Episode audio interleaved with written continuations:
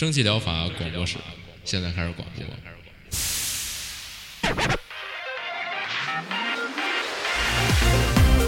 百无一漏萃取最新精品游戏，一游即知，化解日常生活压力。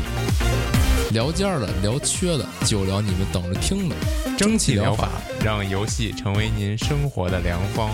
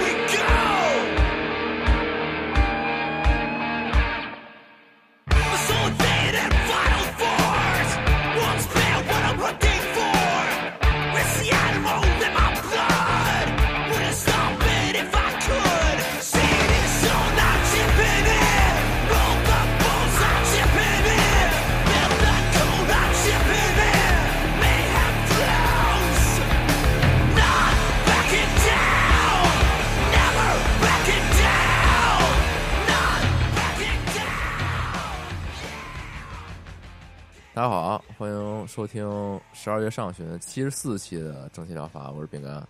大家好，我是 我是阿平，我去，已经到 我这样说一个我是七十四期，刚 刚上上面那个我是我是阿 K，然后这回你是七十四期是吗？对混着来了，对对对。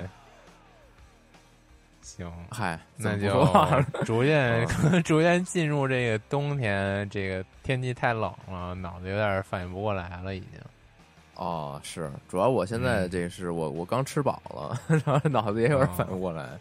主要是北京有暖气，温温乎乎的。你你你日本没有暖气？没有暖气，太冷。那你不就死了吗？在屋里？嗯，但是也没有北京那么冷，说实话。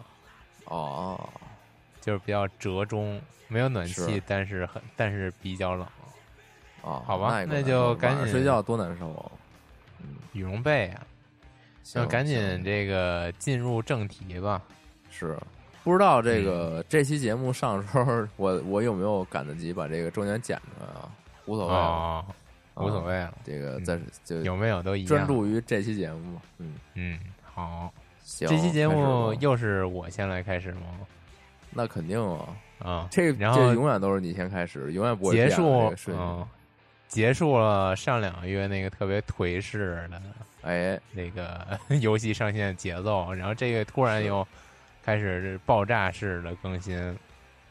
嗯，然后竟然这个我竟然找到了六款游戏，还是我精挑细选之后还剩下六款，实在是太多。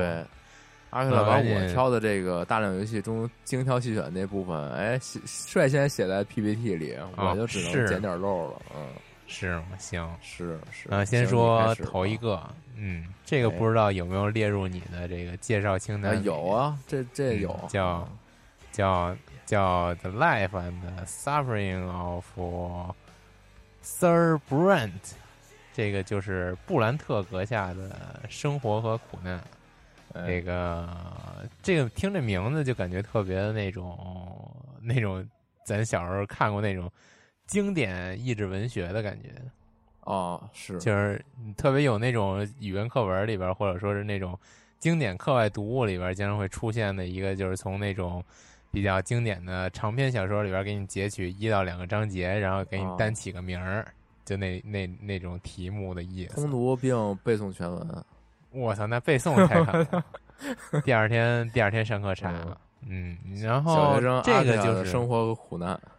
对，这个就是为什么要这么说呢？因为它这游戏整个通篇都会给你这种感觉。然后，它作为一个这个算是交互式小说吧。然后，首先它这个呃小说内容呢，就是讲的是那个。呃，基于欧洲中世纪的一个架空的世界观背景，然后同样讲述的是一个在这个架空世界观背景之下，更加这个突出和鲜明的这个贵族和平民之间的矛盾，然后以及这个你作为这个布兰特阁下作为一介平民是如何面对这个，嗯，中世纪欧洲非常残酷的这个社会体制的，嗯，然后他用一个非常。啊，比较幻想的视角来给你，嗯，比较夸张的描写了这种社会背景。然后，如果这种稍微带点幻想的中世纪题材，你不太能从我这个描述里边理解的话，你可以类比一下《冰与火》，我觉得大概就是那种了。就是这总体基于奇幻要素吗？它是不是有有有有有有有有奇幻要素？嗯，是吗？哦，我我可以给大家。读一下他这个推荐里边有一个写的还不错的，也不是还不错，就是写的还挺细致的推荐吧。嗯，然后他写，嗯，强力推荐，喜欢阅读英文小说的绝对不可错过，对中世纪奇幻之类背景感兴趣绝对不可错过。剧情写的真不错，人物安排的相当戏剧性，每个人物都让你印象深刻。这两张免费内容啊，刚才现在是我说的啊，刚才忘了说了，他现在。现在这游戏出的就是前两张作为一个体验体验版吧，然后来让你试玩一下，免费的。然后之后会他会再推出那个完整版。好，继续读，继续读了啊！只玩一遍都像看了一本小说或者一季美剧一样过瘾，读起来就放不下的感觉。内容真的很长，比某些收费的游戏还长。我第一遍玩下来五个小时，我的英文水平是不用查查字典直接看那种。除了中间有半个小时休息的时间，因为好像没有找到存档功能，没敢中途退出来。选项和分支实在很多，可以玩很多遍，而且强调得与失的矛盾。你的选择绝对是有多重影响的，而且音乐和背景界面可以让你看得非常舒服。一边一般的视觉小说、互动小说画面都很。还都很丑陋，这个这个存疑啊，他这句话比较存疑。非重度阅读爱好者看不下去，这个绝对不一样，真的推荐。嗯，然后剩下的就是一些有的没的了。然后这个游戏大概他介绍的，我觉得还可以吧，把这个它好的地方说的都比较到位。嗯，刚才他也说了，他这个画面非常的精致。然后我刚刚也用那个咱小时候看的那个经典。译制本举例是因为他这个画面就是走那种当初那个译制图书里边的插画那种铜版画印刷的风格，就是黑白分明，嗯，然后啊就是重版画嘛，然后这个每每每一个画面都挺细致的，然后这些人物表现力都比较强，嗯，然后大概就是这种感觉吧，给你就是。你在看这个呃玩这游戏的时候，真的会有一种在看那种小说的感觉，嗯，我觉得还不错。然后，既然它这个作为一个互动小说，剧情和人物描写都没问题的话，那我觉得这游戏就是没问题了。然后，如果你觉得对自己这个英文呢比较有信心，然后因为他现在确实是没有中文，他只有啊，他连这个现在只有的语言环境都非常的译制文，他只有英文和俄语，就非常的这个。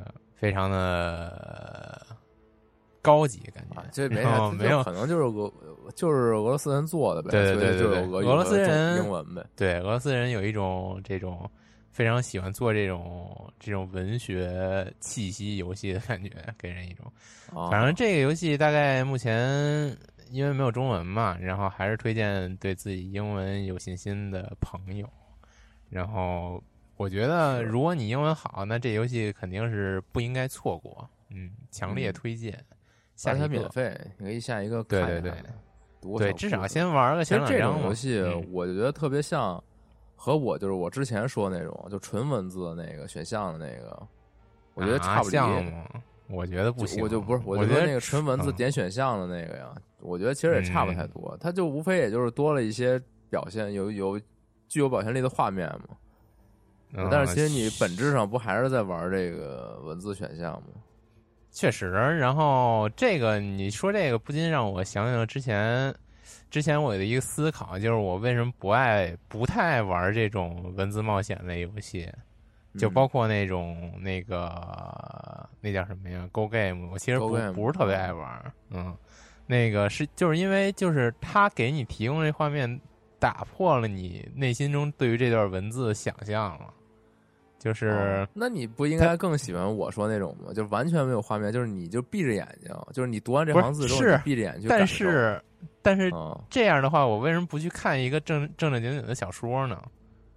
那互动小说它就是一种新形式啊！你可以，你嗯你就相当于你看了一个由你去选择走向的小说，那不更那不也关键是，当我读一个小说的时候，有点像你玩日式游戏，我不想重新读好多遍了，就就是嗨我不想这就是一本道到底，这个这个过程呢，就是属于你的，就是你也不嗯需要反复去，不你不是说像那个玩高 game 说所有人都要攻略，就是啊所以说要反复是。是是读档，它不是那意思，就是这一趟冒险它可能有一些细节不太一样，但最终最终的结局差不太离，但是它还你就体验一个属于你最倾向的那个流过程，但是它还是存在那些我没有看到的东西，有点难受，就难受是吧？嗯，有点难受哎。但是我又不想重新跟重新重新读，就非常就感觉不就像那种重新填那个报名表什么那种感觉，对前面选项都特别的知道了。对，特别走形式，也行吧。那就不说这个了，下一个太小众了，这个太太嗯小众了。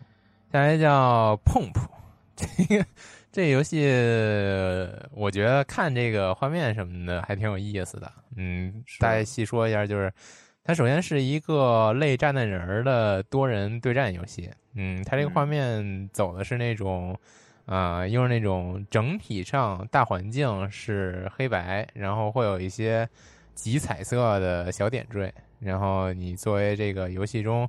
可选的几个角色呢，然后都是一个小乌鸦的形象，每个乌鸦呢嗯都有自己，就是虽然身体长得一样，它大头小身子那种可爱小乌鸦，但是这个每个乌鸦呢都有它自己比较特别的眼睛，嗯，哦然后每就一开始，稍等啊，我打断你一嗯下。我第一眼看见这个，它这个几个小小鸟吧，嗯，它这个大脑袋上面这个眼睛的标志不一样，我我一下给识别成了那血型菌了，就特别像啊哦就是一个那个什么一个，大一个特别大大脑袋小身子，然后那脑袋上面写一那血型。那你没质疑为什么几个小它脑袋长了一刺儿吗？呃，是啊，我就我就嗨，这个我也就是一眼看上去啊，您仔细一看，那哦肯定确实不一样。是，嗯，行，我我其实嗯挺想问一问题，就是这嗯种特别简笔的，然后这种颜色特别重的这种画风有没有名字呀？我老问你这种涂鸦风格问题，涂鸦确实就是涂鸦的感觉了。嗯，我觉得是，嗯，就是那个，啊就是那什么 嘟嘟嘟是吗？就是那个哦，对，嘟嘟 jump 什么那种 啊嗯，街头涂鸦风格，嗯，这还就是我觉得这这说这不是街头嗯涂鸦风格，就是那种就那种记事本涂鸦风格。哎，我觉得他挺街头的，他那种，你看他这里边一些啊，我刚才忘了说，他除了多人对战，还有一些 boss rush 环节，它里边那些 boss 长得都特别的街头，嗯是吗？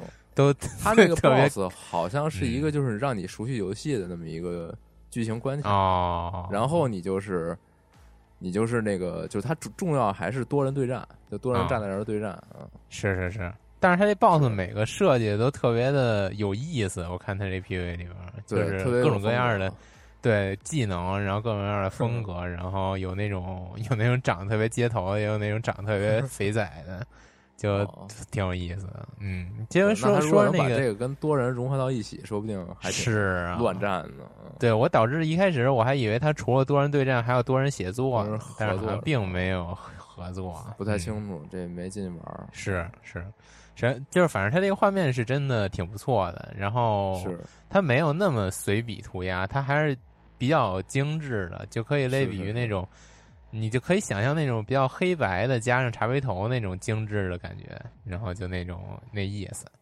嗯，感兴趣非常推荐大家至少来看一看嗯，然后这些小鸟，我第一眼看，你刚才说像血型菌，我第一眼看特特特别像那个那个脑叶公司里边那大鸟的幼崽，就那大鸟就是浑身哦长黄、黄眼睛那个大乌鸦。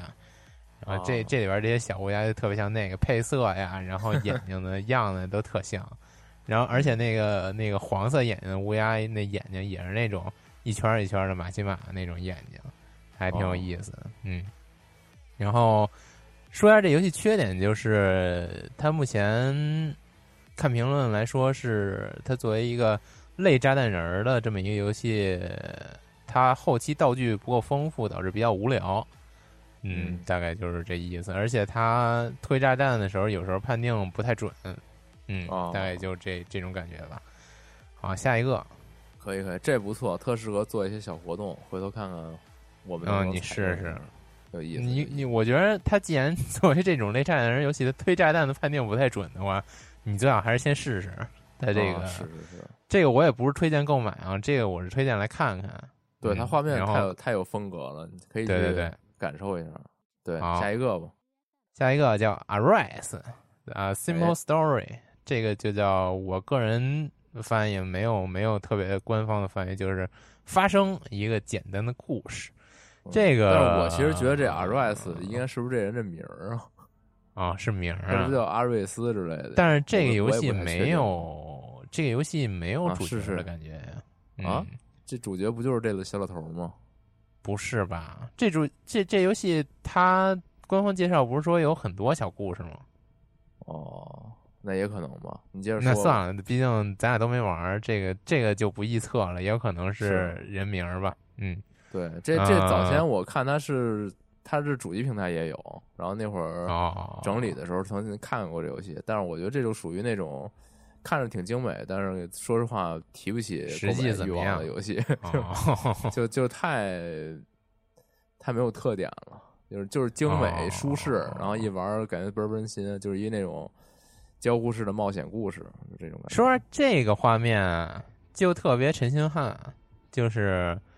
哦，那种类比那个之前那个什么呀，《光之旅人》呀啊，光你还是先说一下这是什么游戏吧，没细说。对对对，没细说。然后我先读一下他自己的对自己的介绍吧。行，踏上一趟重温两个人记忆的旅程，玩家能自由操控时间，感受他们苦涩而甜蜜的一生，沉浸在一个个快乐的瞬间。克服一些困难，重温主角的人生故事，一个有喜有悲的平凡故事。这游戏就特别像你之前介绍一个，就是跟随一个那个行将就木的一个老人。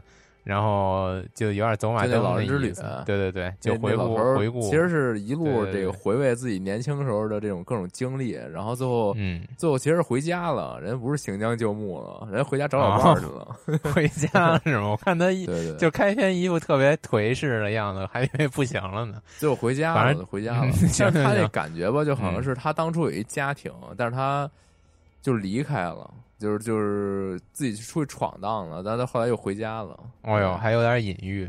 对对，最后好像是老伴儿要去世，然后他就是一路找回家，然后就是送别自己的老伴儿，好像有点那意思。嗯，哇，不是他死了，是老伴儿死了。行行行，反正这游戏吧，就是可以跟那个剧情上类比一下。然后这些画面就是我刚才说错了啊，风之风之旅人。然后后来想成那个最近不是新出那个光遇嘛，和那个风之旅人，然后直接就说成光之旅人了。然后，然后就大概就是那种那种画面水准，然后还挺至少挺舒服的吧。啊，下一个啊，嗨，下一个。下一个，下一个，这个我猜是不是你特想说的呀？我这太棒了，这看着对，这太棒，这这到时候不是这，但是现在也不能对，不能妄加断言，就太棒了。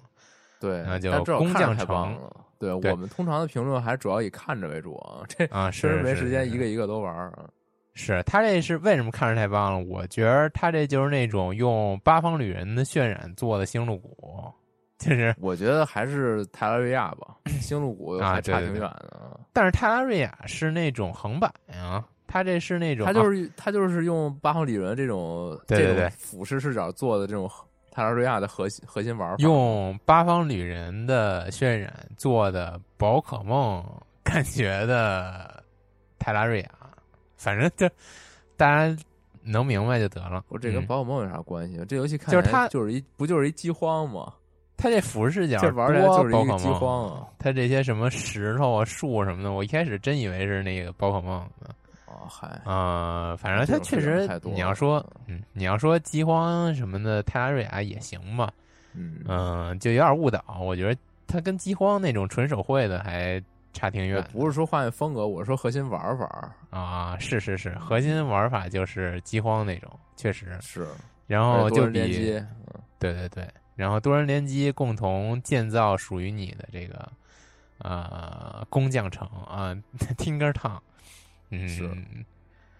然后具体的刚才就玩法呀，然后画面什么的也都说了。我觉得它最亮眼的还是就是这种渲染，然后以及它那个非常丰富的建造，看起来非常丰富的建造。然后这个游戏目前也是一个，也是一个 demo 吧，还是什么抢先体验？嗯，然后让你大概玩玩。然后因为它是这种比较偏重建造的这种游戏呢。目前来看的话，有点 bug，嗯，以及会有一些就是怎么说呢，玩法上的困难吧，嗯，这种种种优化的不是特别到位的情况发生，但是好像都是在可接受范围之内，再加上它这个比较亮眼的画面呢，我觉得还至少还是一个值得期待的游戏。如果你喜欢这种自由建造的。自由建造类的游戏的话呢，还是非常推荐你来关注一下这游戏的。对，这个游戏就真的很典型的那种，就是宿舍共乐游戏啊。对，因为他是那种打造家园，然后一起出门狩猎冒险的那种。是是是。对，这种但是多，永远都永远都有它独特的乐趣，就是大家一起玩就特别欢乐。是，我也看血条和耐力条了，可能还会有一些战斗的。情况发生外出战斗的，嗯，他这游戏那个预告片特逗，他预告片是假装模拟是一家三口在介绍这个游戏，然后一开始爸爸就说特别正经，是那种特别官方指令那种那种介绍方式，然后妈妈就说：“哎，你说的不对。”然后我我说着啊，大家一起建造家园，特别其乐融融。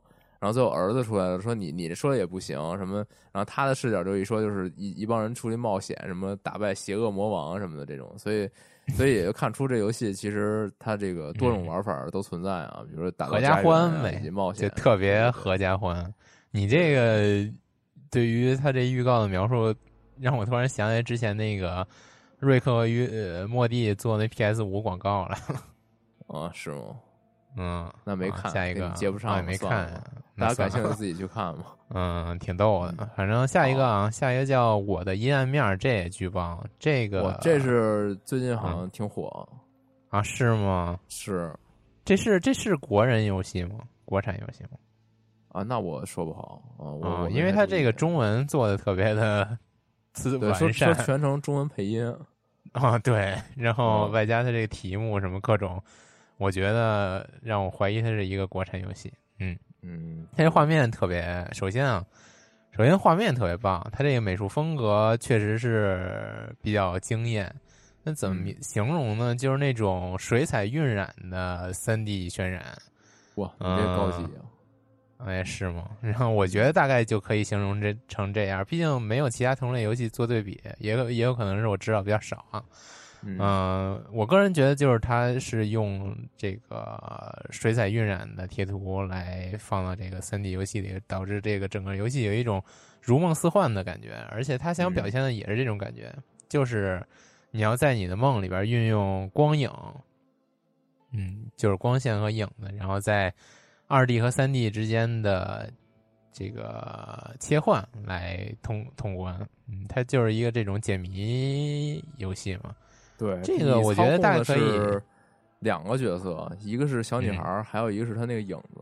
她的影子的部分相当于就是一个二 D 平台解谜，然后小女孩的部分相当于是一个三 D 的，就是那种可以跟可以跟她那边二 D 空间进行互动的这么一个啊，就是两两个解谜层次，然后你在有点像那个来回切换进行解谜。那个塞尔达的那个什么忘了，就是也可也是可以切到壁画形态的那个来着哦。然后你在这游戏里边好像还有能让时间倒流的技能，然后会让你就是辅助你来解谜，嗯，然后你要就探索这种就是梦幻一样的场景，然后最终走出梦境吧，然后体验一个神奇的梦境的感觉。然后他现在有一个评论写的。嗯，比较还行吧，可以作为参考吧，读一下。制作精良，美术风格令人惊叹。虽然我才玩第一章，但是这个故事讲的真的很好，游戏机制做的也是不错，是很好的休闲解谜类游戏。如果你也觉得二零七七 bug 太多，达不到预期，是一坨屎的话，那么退了二零七七能买六个我的音乐名，这个太逗了。嗯，最牛逼的是这东西有英文配音。中文配英文配音还行，中文配音就是这也是你刚才说了啊，这个中文配音做的非常不错。然后其实他这个评论就是引出来一个我这月找游戏的时候发现一个非常有趣的小话题。评论你最后一句没念完啊？我听到中文配音，我直接好了啊，直接好了，是是这种中文配音吗？原来啊，也可能吧，比较温柔，比较哦，比较那种，那不错，ASMR，那不错，这一点也不阴暗呀，嗯。好，就是就就是有这么一个现象啊，对小小小话题，可能可以放到这期节目最后再聊聊。然后就发现很多这种这月不是上了特别好好的、特别好、特别多的那种比较好玩的游戏嘛。嗯，然后其实有一些就是真的比较惊艳的游戏底下，经常能看到二零七七这个身影。然后我不知道为什么他这个二零七七。他不在这个本主底下评论，都评论扩散到整个 Steam 来了。然后，而且底下的评论大多数都是说那个，吧，就是大概就是我刚才读的这个评论这个意思吧，就是别玩二零七七了，来试试这个吧。然后虽然就是完全八竿子打不着的两个游戏，然后也在底下评论说，就是会有一些这种评论。然后我觉得还哦，挺挺有意思的。我觉得这个二零七七在这个月真的是有一些，嗯。怎么说呢？好也好，不好也好，一些很有趣的现象。嗯，有一个游戏是八竿子打得着的，但是不便于在这个节目里去提起了。啊？那对，然后那评论底下管游戏叫《赛博嫖客二零七七》，也也是这个月附近上的一个游戏。是吗？我都没看着。大家懂了，大家懂了。那你一会儿私下告诉我，对，一会儿非常激起了我的好奇心。我靠！好，下一个，下一个。现在叫阿尔巴野生冒险，我这名字太狠了。阿尔巴，阿尔巴是不是那个杠人的意思呀？不是杠人那意思吗？阿鲁巴呀？反正 我记错了，对不起。嗯，哦，那是阿鲁巴是吗？啊，我说这游戏怎么叫一这个呀？然后 就是啊，Y Y Life Adventure，啊，这游戏我还挺挺喜欢的，确实挺野生的。我操，野性，嗯。这是那个之前特别火那个纪念碑谷那个团队做的，这个画面就是继承并提升了很多那个纪念碑谷的 low poly 的风格。那这就变成了一个呃，这个这叫什么呀？第一呃第三人称视角的这种探索三 D 探索游戏。然后你要做的呢，就是扮演一个小姑娘。然后在和住在地中海的一座小岛上的爷爷奶奶，生活的时候呢，然后为了保护、呼吁、倡导保护当地环境，然后禁止这个也不是禁止吧，就是嗯，保护野生动物吧，然后而进行了一项非常有责任感的这个社会活动，在游戏里边啊，你在这个游戏里边就是。要通过你的携带手机呢，记录当地的各种野生动物，然后就是拍下照片来，然后你每拍下来照片呢，就发给那种当地小报，然后他们就会帮你宣扬，然后我们这个地儿有这么这么好的动物啊，然后大家要注意环保啊，不要让这个动物离开呀。然后它整体的剧情呢，我个人感觉就特别的美国那种青年。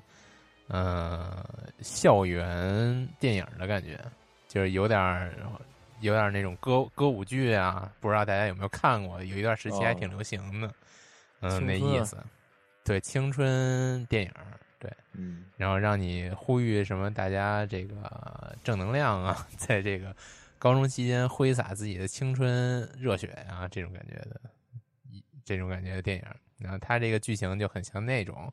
然后你作为一个非常有社会责任感的小女孩呢，通过自己绵薄的力量，然后来对抗这个资本主义的财团的邪恶势力，然后让他们不能在这个小岛上滋生，然后不能破坏这个非常美丽的自然环境，地中海嘛，地中海的小岛嘛。然后它画面再加上这种他们这个金北谷团队这种 low poly 风格，做的是相当的美观。嗯，然后这个游戏主要呢就是，嗯，刚才也说了，然后通过这个拍拍摄野生动物的照片，听着有点中年。这游戏就是又是出去拍拍照片，然后拍拍大鹅，拍拍这个野鸭，然后回来发给杂志，然后大概就是这么一个流程。然后通过这种。形式来呼吁环保，然后我觉得可以来看看吧。然后也是比较适合特定人群，因为也有可能人会觉得它没太有意思。嗯，我还是比较推荐。他们这个团队特别独具慧眼。嗯，对你像他们之前做的，甭管说那个手游 Florence，还是就是再往后做的，不有一那个修一些那些。小小小古董，小修修拧拧磁带，修修照相机什么的，对，就这些游戏，就是让我感觉到一点，就是咱们有时候经常玩游戏，不是老说这个游戏就是你就是体验一个你这个这辈子不可能去做的一件事儿，这种特殊体验嘛？甭管说那种奇幻冒险，还是说是一些像一些模拟，比如说你去当当各种职业呀，或者说是一些这等等等等，你像包括。包括像是什么打枪啊什么的，不都是体验自己这种生活中就是没机会体验的事儿吗？但他们这个组做的游戏吧，就是其实你有机会体验，但是你可能也想不到，或者说是你下不了决心去做这件事儿。就他们这种这种感觉，让你觉得特别生活，它让您体验另一种生活方式了。对，但你你或许能够做到，就是甚甚至说你可能看到过一些就是。平凡的人，他他选他能选择这条路去做这件事儿，但你可能就是没有这个魄力，对，经常是这种感觉，这就非常的非常亲近大家的生活。这种这种玩完了感觉，就特别像你当时玩完《如龙零》的感觉，可能就是啊，是吗？鼓舞了我，就是我的人生应该更加丰富，然后这种感觉，是吗？是，我玩《如龙零》不不是这种感觉，玩《如龙零》就是是，我这为社会做贡献，是不是？我就觉得 哇，这人还能这么苦，都这么苦了，还能这么就是什么硬汉？这面对这个东西，我我的生活我一定能面对，我是这种感觉。不行，我的生活我也得给他过苦点儿 啊！对，我也背锅，我也对，然后。行，说回这游戏就差不多说完了。他这游戏里边就是也有一个类似评论，就直接就说的是，就六个字比赛博朋克好。这个太太狠了，我操！然后底下，然后就是还一堆好评，我操！我都不知道这 Steam 这环境，大家真的是非常和谐。我我觉得这个 Steam 这个游戏环境还是不错。嗯，好，下一个就是没有了，变成一个对比条件了。对比赛博朋克好，就是是一个游戏衡量单位了，变成对。好，下一个，请啊，下一个，请你来说啊，我来说，我这回这说的这个，因为都是你挑剩下的嘛，所以说其实都没啥太大意思，太太太太巧了。对，第一个是一个之前我忘了是什么展还是什么，就今年反正展都零零碎碎嘛，就是有点记不太清楚，去多次露过脸的这个 Empire of Sin。这个罪恶帝国，哎，这之前他上这个 demo 还是啥的时候，我好像还提过呢。就是，就是这个类似于我早年间有印象，我早年间狂推的那个什么尔莫尔塔，什么那个罪恶什么黑帮之城，就跟这个类类似，就是这种战旗，然后经营黑社会，经营黑手党，经营自己这个 family 啊，然后这个还有这种战旗策略的这种玩法，然后进行战斗。对，就那款那个游戏啊，大家可能略有印象啊。然后这游戏现在目前出了，但是目前来看，它确实非常遗憾啊，它质量好像不并不太行。嗯，然后为什么呀？什么？对，反正大家我看底下评论就是说，首先它这画面就真不如它当时就是预告片发的时候那么精美了，就明显缩水。啊啊！就这个，就就做做出了这个，甚甚至我都觉得。不如那个我当当当年吹的那游戏画面好，就那耳摸它什么的那个，嗯，对。然后你想它一新游戏，然后画面这么使，甚至这底下很多人评论都说我都不想提这画面了，咱就咱就单说玩法。但这个玩法好像也是没什么创新，对，因为近些年其实这种这种就怎么说，就是回合制，然后有概率的射击游戏，这种有概率有概率的这个命中的这种策略游戏，其实出了好多，比如像凤凰点啊，还有这个战争机器的那个策略版。等等等等，好多这种，它每个都有自己独特的这个玩法特点，但这款好像就是就最最基础款，就真啥也没有，你就愣打哦。对，那太没劲了吧？就你截图的这个画面，给我一种就是当年好像叫那个派对杀手吧，就特别有那个游戏的感觉啊。这这。我都不知道该特别你说，反正反正特别劣质的那种搞笑游戏，确确实是可能可能也受这个疫情影响吧。就估计可能公司如果再不发这个，公司可能没了。我这不太确定啊。反正总之就是挺遗憾的，因为当初 不太确定。我其实挺喜欢这种，就是什么那个一九二零什么那禁酒令时期黑手党这种策略，就我其实还挺喜欢这题材的。但是他居然。没黑色落太好，我觉得挺挺遗憾的。嗯，好吧，下一个。对，然后这就提一嘴啊，因为确实之前一直很关注，所以正好上了。嗯，下一个是一个老游戏的一个怎么说移植版，是这个《千变的迷宫：风来的西炼命运之塔与命运之头 》。然后我不 不知道他这个为什么翻译叫“风来的西炼”，不是“风来西林”风来的西林是吗？啊，那那就是官方可能。翻译不太一样吧，嗯，然后这游戏就是日式经典嘛，这个 Transoft 的这个老系列，对，然后它这个这一座应该最早是登录在 NDS 上，然后后来后来在 PSV 上曾经有复刻版，然后如今复刻到这个 Switch 上面，还有这个 Steam 上面，对，然后之前我不也老说嘛，我其实不是日式游戏玩家，所以我只知道这个特别经典，所以就提一下。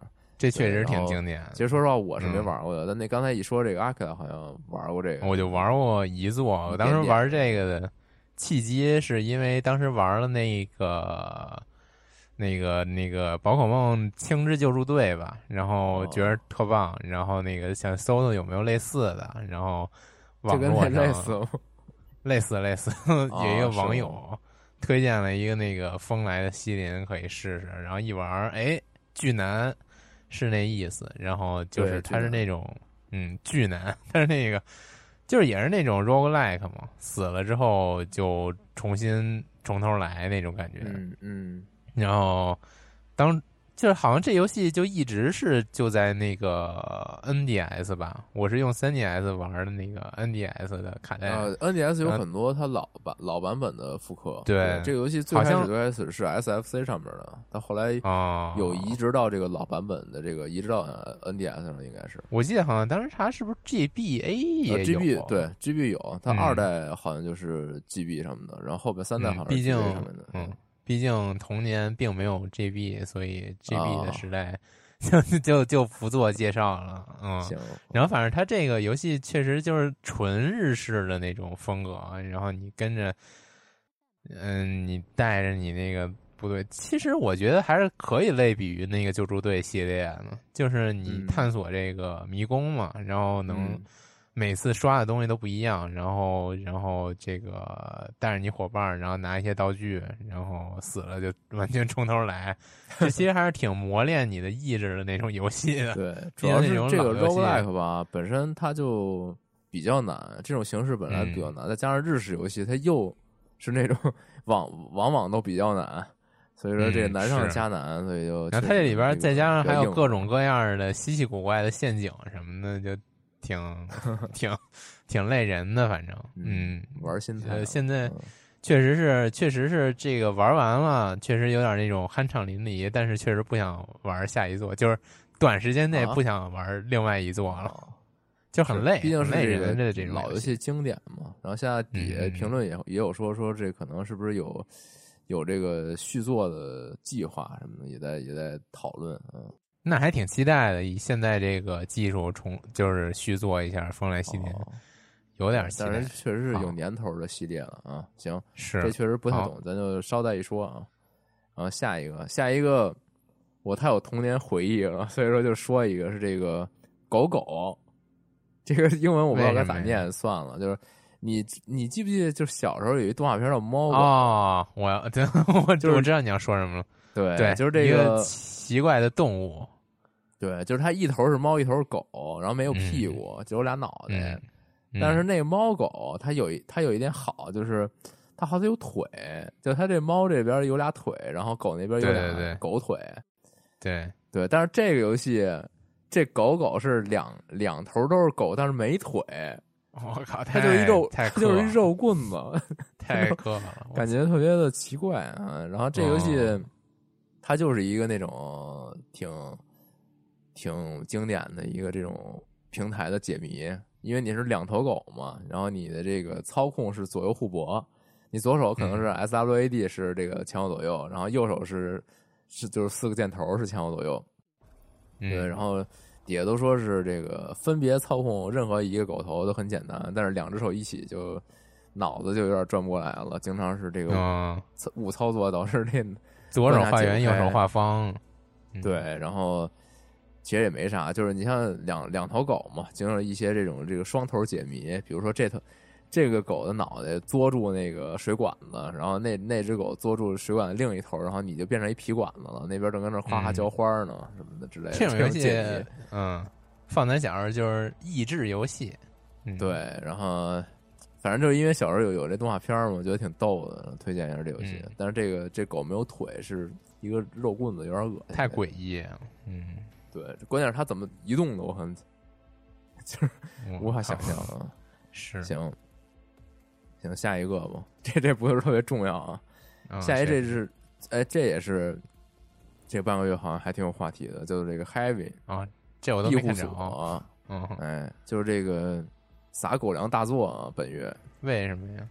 他讲的是一个就是小两口儿，而且说小两口儿就是为了这个比翼双飞来到一个未知世界，然后你玩家就是这个操控这个情侣二人，然后探索一个一个未知的行星，在行星上寻找各种材料来打造你的飞船和家园，然后一起在这个行星就是就日常生活下去嘛，就烹饪食物啊，然后这个打造家具啊，收集资源啊，然后去经营自己这个家，对，大概就是这么一个玩法。然后整个玩法是就是比应该是比较传统的 RPG，然后你比如遇到一些敌人，然后进行战斗啊，然后在这个大大的这个广袤的地图上去探索、去收集，对。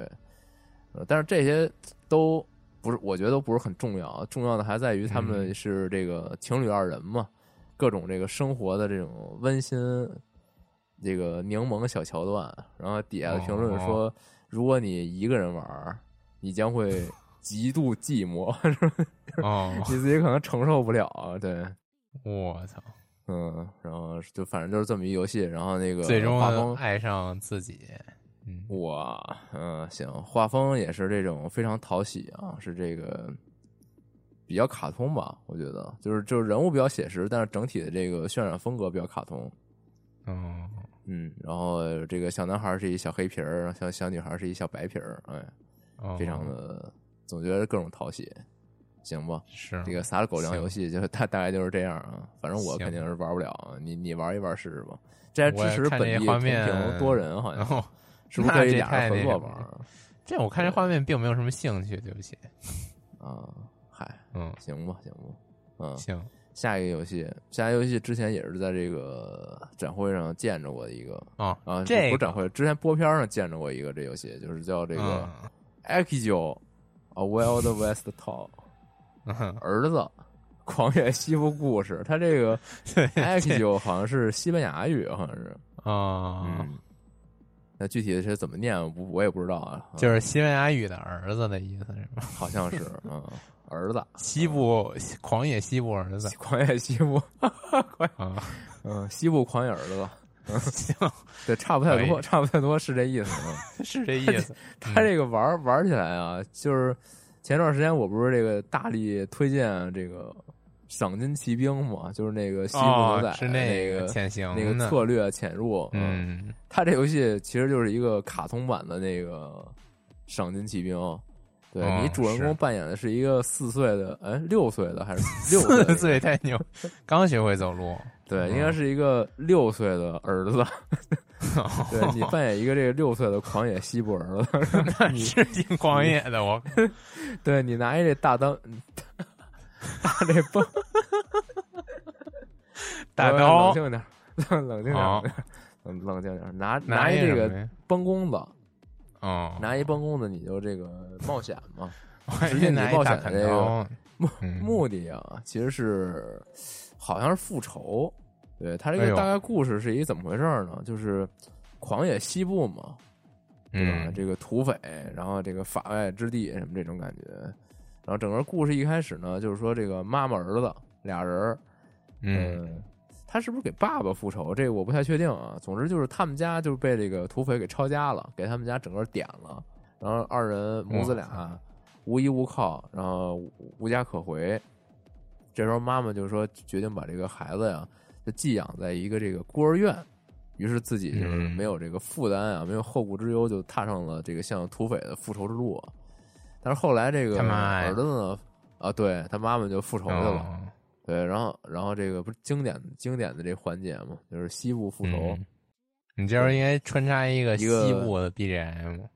嗯，哇哇哇哇，对对对穿插一这个，嗯，行，嗯，穿插完了，然后就这个 这儿子呢，然后在这个孤儿院，后来发现这个孤儿院也不对，他这个当地政府和这个土匪以及孤儿院这些都勾结一气啊，呃，发现有阴谋，然后于是这个儿子就从这孤儿院给逃出去了。对，然后他也踏上了这复仇之路，就这个狂野西部儿子，六岁拿弹崩子复仇去了。太狠了。然后这一路上呢，他就追上他妈了。然后于是这个好像这中途啊，你这个冒险闯关过程就是跟这个妈妈儿子俩人一起，哦，嗯，呃但是你整个过程，因为他是小孩儿嘛，他其实没有嗯。任何方式能伤害别人，就他都是一些那种。你可以理解为就偏开机恶作剧的方式去过关，哦比如说扔人一臭鸡蛋、扔人一烟雾弹什么的，哦。然后你就跑，嗯，都是一种这种牵制迂回的这种方法。嗯，是，整体这个音乐很不错，然后画面，我不知道为什么它这个画面渲染出来让我特别觉得像那大鹅，就那无名鹅模拟器的那个画面，嗯，就可能有点人物都是那种圆圆润润的那种感觉，嗯，嗯，反正一点也不西部，就是，嗯，啊，因为比较卡通嘛，西部还是是。题材一定要特别残忍残酷。哦，尖锐，行嗯，下啊，好，行，下一个，下一个是一个我之前就狂说的那游戏《酒屋家破人亡》。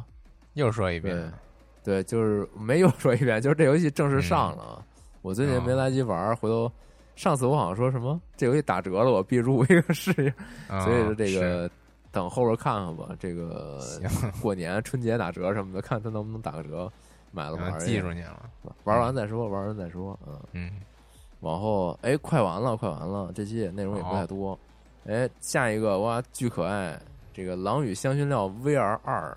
啊，这是你嗯最爱的，哎，最爱哎也不是最爱吧，就是非常喜欢。这个上他这个一代就是之前节目里也提过啊，我之前以为我猛的一看看到这个这个游戏的时候，我以为之前我说的那个就那个恶作剧高木同学，你记得我也说过那他那嗯 VR，、嗯嗯我以为这都是一家做的呢，就他们可能就啊其实就好做不是这个，其实不是，就这家只做了这个狼心，对你 VR 嘛，其实其实都差不多太多。主要他这人物建模挺像，对，都是这种可可爱爱、这种比较胖胖乎乎的这种感觉。嗯，对，也可能是因为这两部东这两部这个作品人物形象都是偏偏可爱的嗯，嗯，然后他这个并并不是一家做的，然后这游戏在二代里多了这个《狼与羊皮纸》里边的这个女儿缪里，嗯，哦，我不知道你你看过这个《狼与香辛料》吗？没有没，啊哦，我是你连你狼与香辛连原作没看过，看过是吗？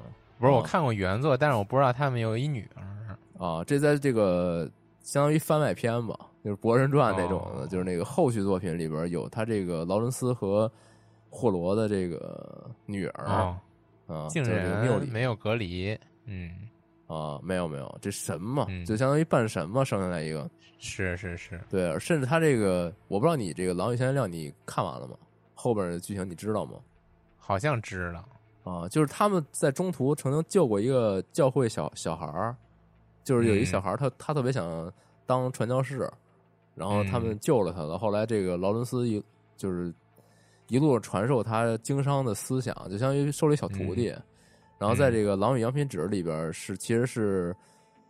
呃，就他们就那小男孩长大了，然后这个多年间也、也受这个劳伦斯就是男主人公的这个培养嘛，也变成了一个有有特别强的这种商业头脑的一个人，但是他他依旧这个理想还是当就是传教士啊，传教士然后他他他踏上了这个传教士之旅，但不但不料这个女儿缪里藏在这个酒桶里边，跟他一起出发了，就又开始了新一段这个。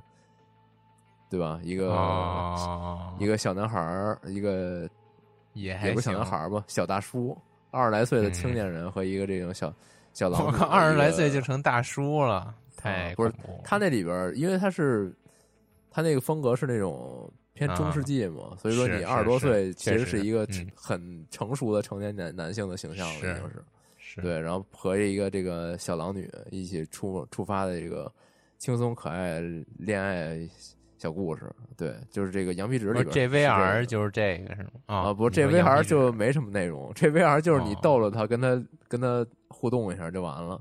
对，然后底下也写，就是哦说，我刚才说半天，其实只不过是这个《狼与羊皮纸》里边的故事啊，就是那个外传的故事，续作续作里边的故事啊，续作的故事，对，然后这个 VR 也没啥，底下写了，就是明确标注是这个粉丝项。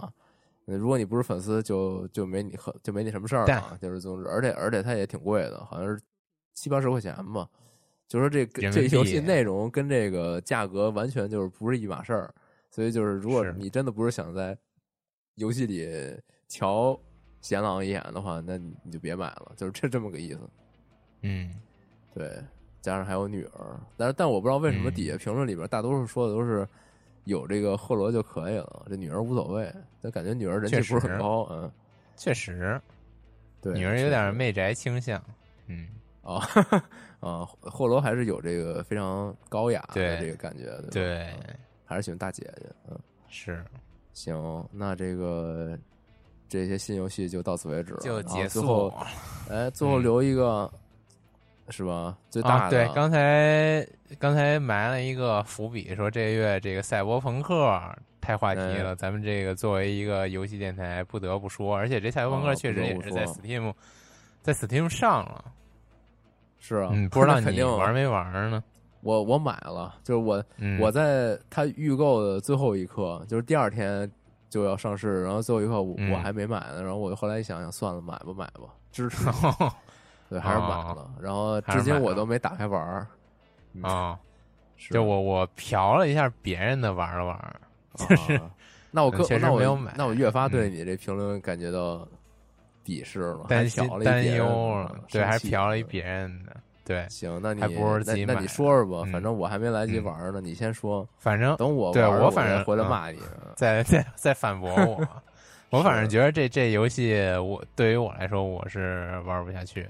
就是之前，嗯、你先不说那个那个 Steam 为什么这评论这么多人说啊？因为我看了一眼哎它这个你你评论还是等等会儿啊，你先停一下啊。你玩的是嗯什么版？你是 PS 四还是 Steam 呀，就 Steam 啊？Steam 版啊？啊啊，行，那你接着说吧。先明哦确一下，因为现在 PS 不是有这个就是优化还有这个画哦画面的这个问题嘛？嗯，那我不知道，那我不知道 PS 哦那个问题严重到什么程度。我是严重到电脑严重到 CDPR 已经发致歉声明，大家可以退款了。啊，是吗哦？这么严重他就？他就说我们，哎，总之那意思就是我们确实没做好，就对本时代 PS，、哦尤其是就是最老版本 PS 吧，就是那个哦，就就是连 Steam 都 Steam 都不是，就是最最最早原初的那个版本，就那个就就支持的反正非常不好，大家就就还挺愤怒的玩家，嗯，那你说那个，我要是买的实体盘，我怎么退款呀？不能退款，就是数字版实体盘你就卖了呗，嗯，也是。你买实体盘，哇，嗯，这个主机平台退款麻烦，不就重点就在于你是买的主机数字版吗？啊，也是，行吧，是，嗯，你就打那卖家，打那个零售商去。啊，那个赛博朋克现在也是好评如潮啊，没说 Steam 上好好评如潮，就是这个就喜欢的巨喜欢。然后我觉得它的有什么优点，我也就没必要在这说了。我就想，对我就想说一下我为什么没玩下去。然后我想说一下我个人觉得它有什么缺点。嗯，我要说的肯定都不是那个 bug 呀什么的，我我也没没太遇上 bug。你就说吧啊，对你认真听啊，你认真听啊。就是我觉得它作为一个这个已经到了 PS 五这个时代的。赛博朋克主题的这么一个游戏呢，首先它这个我觉得它美术极其的不走心，也不能说极其的不走心，极其不走心可能有点过分了，就是确实它不太走心。嗯，为什么呢？就是就有点像刚才那个你说那个类那个黑社会游戏的那叫什么来着？黑手党游戏，就是我觉得它实际的游戏。游戏发售之后吧，就是跟它当初那个预告就有点缩水，这是一点。我觉得就不太能做比较，跟它当初那个最早发的那个预告来比的话。然后另外就是因为考虑一个问题是你电脑开不了特别高的效果呀，我开的挺高，挺高的，这是攒的电脑。哦，你换电脑了，原来。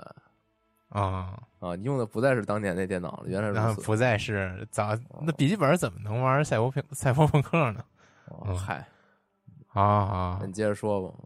嗯，接着说，就是另外呢，还有一点就是它这个游戏啊，那可能放到后边说吧。先说一小的一一个缺点，就是说，我觉得它这个 UI 做的特别的难受，就是。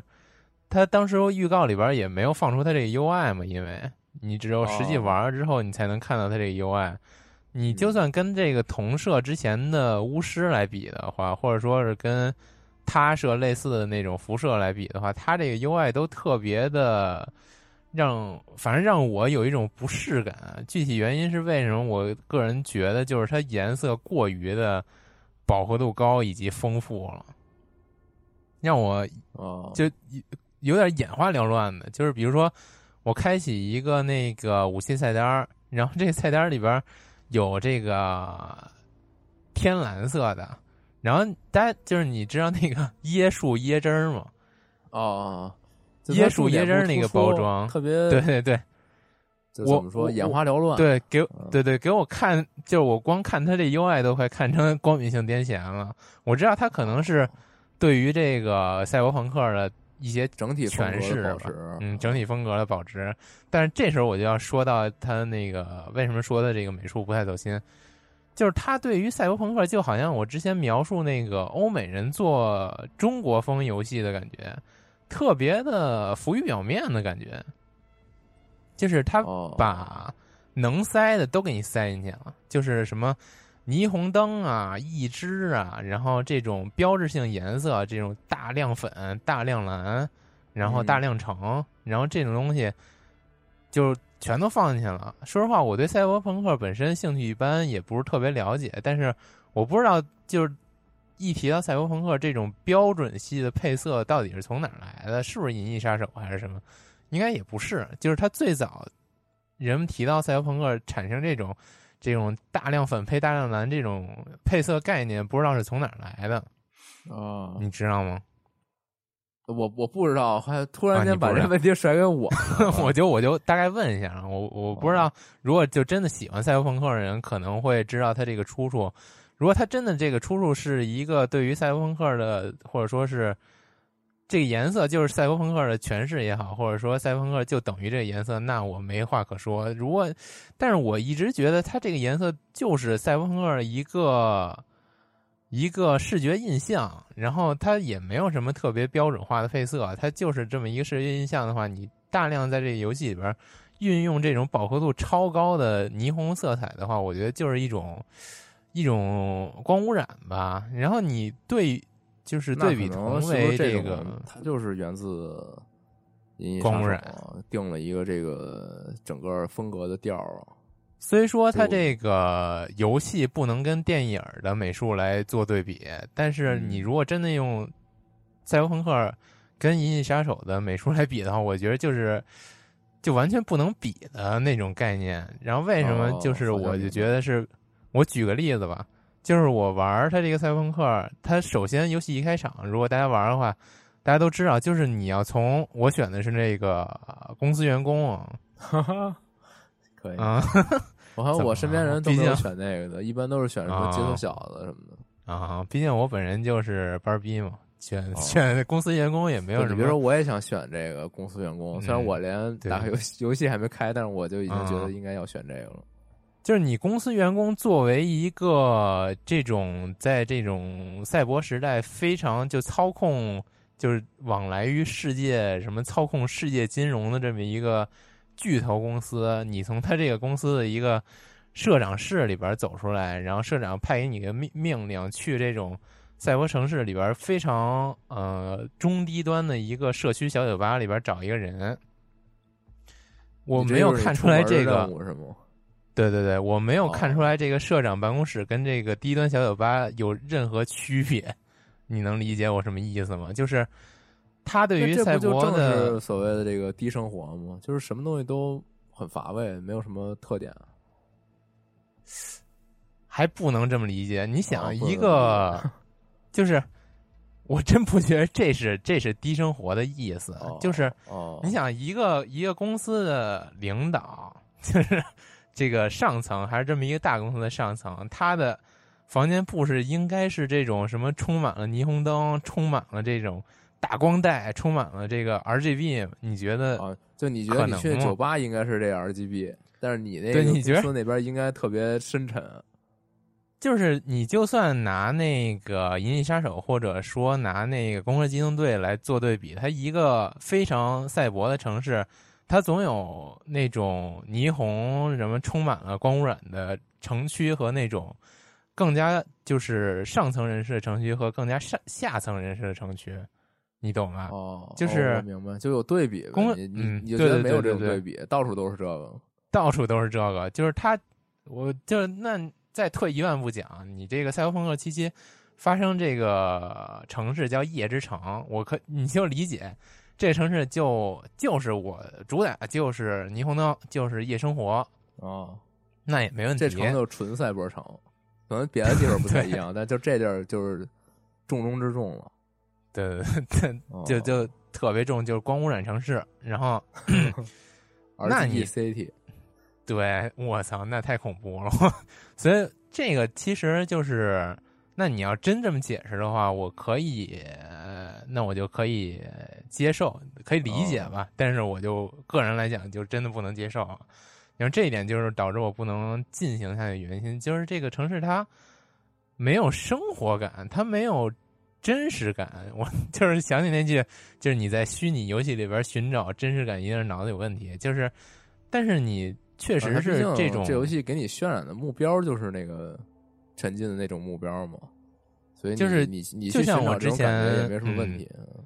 就像对啊，就像我之前描述那种欧美人做中中国风游戏，他没有生活感，你懂不懂？就是这个城市是浮在就。就我只说美术啊，因为我后边也没有细玩。对，特非常的标签儿，我就觉得这块该有个大屏幕。它为什么会有一个大屏幕？为什么这大屏幕你要用一个纯红色的这么一个颜色来放广告？就是你能理解吧？就是它特别的怪，就是没有道理。就是你如果你完全可以用这个纯红色的。在这放一个大红色的大亮屏没问题，但是你要给我一个说服得了我的解释，就是比如说我戴着赛博的眼镜或者我装着赛博的眼，我看什么东西都都有一个底色在，然后你用红色的，我反而看出来是非常清晰的，然后这种感觉大概这意思啊，就那我可以理解。那你如果就是。你毫无毫无意义的用这么一个非常赛博标签化的东西放在这儿的话，我觉得就非常的浮于表面。它这个美术，然后所以这个就首先是导致我不能不太能进行下去，我就是我代入不了，就是我就可能有的人是比较重剧情啊，有的人是比较重这个武器，就是重升级啊。然后我就比较重视觉呀，我就我就代 代入不了。对所以我比较重视觉，我我总觉得有时候很很严苛，就是人家嗯，就那么多美好东西，但你就是不愿意挖掘，你就就一上来给你一看，你眼眼睛没接受，你就你就拒绝了，总给我这种感觉。是吗？但是你难道不认同我刚才说的吗？他这个我不知道啊，我我现在 认不认不认同你这个啊？因为我没玩。行吗？行吗？就是就说回到就是刚才那个浮于表面的话，就是我觉得你要像那个 GTA 什么的类似的，或者说是呃，就 GTA 吧，GTA 它比较比较聪明，就是。它是选取了一个现实中有的城市，所以你会在这个执行任务过程中有一种真实感。然后或者说是辐射四比较聪明一点，就是它做了一个在荒芜的世界里百废待兴的城市。然后这样的城市，你无论到哪儿，它就是比较这个视觉比较统一，它很合理。就是你。都是废物，你毕竟大家所有人能用的东西也都是从废物里造出来的。你这个每个城市，对每个地方长得都很像，都就可以接受，就是是有原因的，至少。然后更加就是更好的一点，就是在辐射那个营造了这么一个世界同时呢，它会在这个世界里边存在一些发展的比较高的城邦啊，你当。当你到了这个城邦之后的警察逮你来了 啊！是赛博警察这边这边有人那个抨抨击赛博朋克来逮他，完了赛博警警察来了。嗯，我也没碰碰击啊，我只是说我现在说的只是我进行不下去的原因，逗你玩呢啊！好，下一个啊，什么下一个？就是接着说啊，说傻了，就是说说新闻节目说太多了，什么都想说。下一个，接着说就是。就是更加就是比较讨喜的一点，就是当这种情况下，你在辐射里边进入了就是这么一个荒芜的百废待兴的世界里边，就是平常处于这么一个非常落魄的世界的情况下，然后再你再进入一个更加那个发展的比较好的城邦的时候，看到那种嗯完全脱开于其他那些落魄城镇的那种样子的时候。会有一种震撼，嗯，然后，但是像赛博这里边吧，它就是它城市里边都用这种非常统一的赛博感之后，你就缺少了这么一种对比，也就对我来说就没有什么震撼。我觉得你还是玩太少了，也有可能吧，没有，就是这一点就只是看到了这个游戏一上来给你的一个这种。啪，给你展开的这样一个很突出的感觉，但是后期可能更多让你去就是循序渐进的部分，你还没有体验到，所以是不是也有可能你还没有看到这些东西？对，毕竟之前我刚才说那些那个没有根基的赛博设计，算是我现在比较已经肯确定的一点了。但是我刚才说这个没有对比，这场景。完全就是整个就是一赛博之城，完全没有任何让我亮眼的地方。这个可能我欠再继续玩吧，但是我实在也不想继续玩了。然后，而且就是我，那这确实也是一个方面。就是你一上来，其实对于你来说，就是你肯定也有同类的这种对视觉非常有非常敏感的这种玩家，可能确实是你一上来的这种这种冲击感，让你觉得并不是特别能接受，你也就没有。没有热情再去慢慢体验它整个的这个感觉了，对，这这也确实是如此。嗯，对你像你像我这种，就是甭管怎么说，我开始了，那我一定要这个完整把它体验来。这种玩家其实我觉得如今还是少。你像我，是我当初我经常会有一些游戏或者说一些动画也好，都是那种可能一开始我给我一抢马威，这并没有那么有意思。但是我既然已经开始了，就我一定要把它。全搞定，对，但有的时候确实是不觉得这是浪费时间那也没办法，就是我性格就是这样，就是可能有些那种真的确实很烂的动画，或者说是确实没什么意思游戏，但是我也都比如说《巫师二》啊，那倒不是，我《巫师二》主要是因为我当时就是玩累了，就是因为我那个我我有一个假期用了很长时间去耐耐心心把《巫师一》玩完。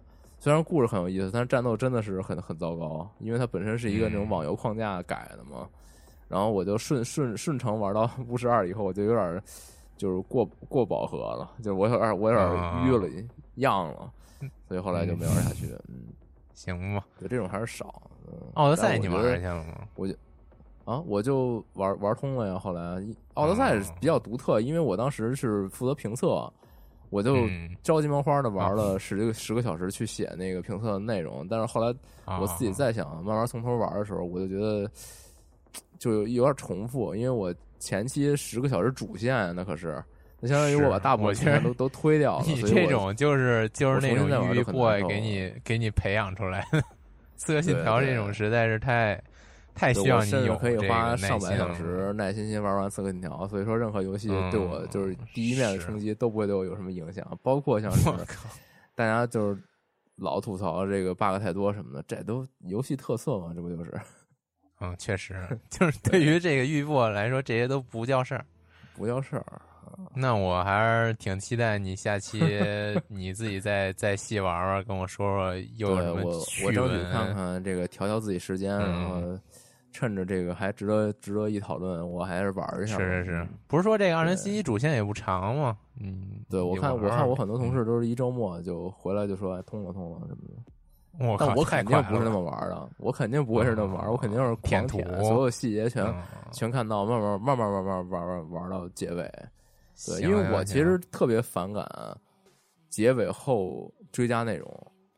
就我玩很多游戏，比如说你像《刺客信条》。就特别典型。那这 CDPR，你难道不会怕它结尾后追加内容吗？不是我的，我的意思就是说，我一定要在我这个游戏打出结局之前，把该干的事儿我全干了。啊，就比如说，它可以让你就是啊，你把主线推完，然后世界上还有很多支线，还有很多细节小故事，你可以去挖掘。但对我来说，我就一定要你你你，但凡准许我在结局之前把这东西挖掘了，我一定要是结局之前把这东西全干全弄干净。就结局我打完了，这游戏我就封盘了，就我不想再动它了，我会有这种感觉。不然的话，我就觉得有有有点儿，有点儿这个出戏。就明明这个故事已经结束了，我还要再继续在这个世界里游荡，然后去接触各种事件，我就觉得我觉得很出戏，没必要。对，就强行确实让我去感受这些小故事了。但其实，嗯，对你像我之前玩那个《荒野大镖客》。我也是，我就保持着一个节奏，就是我支线基本都清了，然后主线推进一点；支线基本都清了，主线推进一点。给我的感觉就是，我能感觉到我这个人物在不同的时期，然后就是慢慢的，我身边的支线任务会会就是风格上也会有所变化。如果你跟我说，我就我换一个大镖大镖客，我主线玩哇一直推完，我可能一个多礼拜就就打完了，然后我再去。地图上找那些叹号去体验那些支线，那那就没有这感觉了，因为确实对吧？你就是你主线已经到那儿了，你这个人物其实已经不该去处理这些事儿了，所以你就会很玻璃。我就我到时候玩没有代入感，可惜。对，是也也希望那些支线值得让我这么去体验嘛？对，是这也很说到赛博朋克，就是刚才也说了，就这月在 Steam。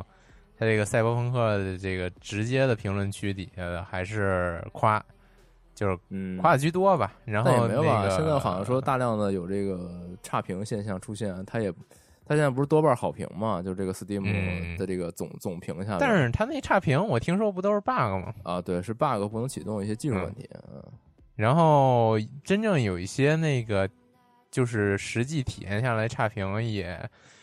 也有，然后那个各种各样的什么原因都有，然后我说的这个也有，然后其他的比如说什么，呃，代入性不好啊什么的，这我觉得都是因人而异的差评吧。我刚才说的也是比较个人的差评，也不是差评，比较都是非常个人的一些想法、感受、感受、感受。嗯嗯，对对对。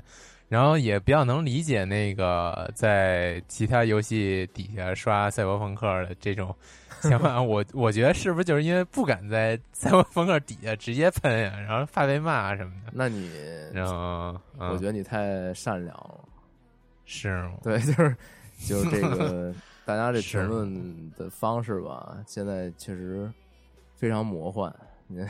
哦，对，那你下期可以给我普及一下，那就这期就到普及这个了。我下期努力就是给你讲讲这游戏怎么好嘛，嗯，哎，那可以啊，哎，行，结果我也建议你能够再耐心好好玩玩。当当然，他要不好，我下期我也可以说，我不排斥说这个，是，行，好，那这个祝大家玩好，好好体验游戏啊，行。好，这个这期节目就大概到这了，嗯，大家拜拜，大家拜拜。